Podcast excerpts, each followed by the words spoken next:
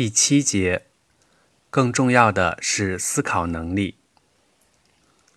语言最终是用来表达思想的，所以思考方式格外重要。大多数人不懂得如何正确思考，乃至于所要表达的东西漏洞百出，却又不自知。这个问题导致的更多麻烦，很多的时候被一些英语老师。归咎于东西方文化差异，这是和稀泥的一种说法。事实上，这跟文化没多大关系，而是思考能力问题。关于文化差异，首先需要的是尊重，其次需要的是理解，而思考能力差异则是另外一回事。所表达的内容千疮百孔，无论如何都只能怪思考能力差。而与文化差异毫无关系，不能只学英语。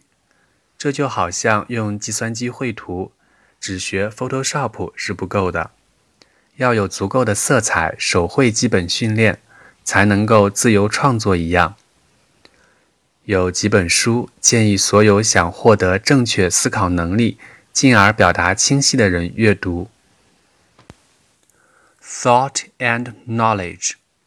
An Introduction to Critical Thinking, 4th edition, by Dan F. Halpern.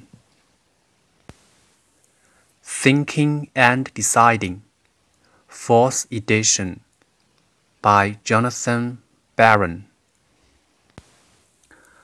Argumentation, the study of effective reasoning, by Zarefsky David.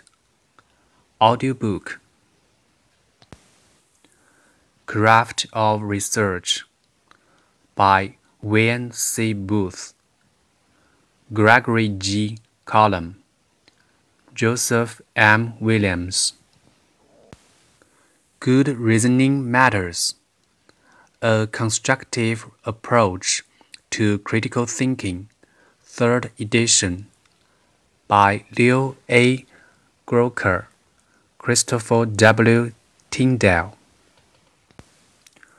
另外，还有三本关于文风 （style） 的书籍也一定要看，《A Plain English Handbook》（1998） from Security and Exchange Commission, prefaced by Warren E. Buffett。网址是。www.plainlanguage.gov.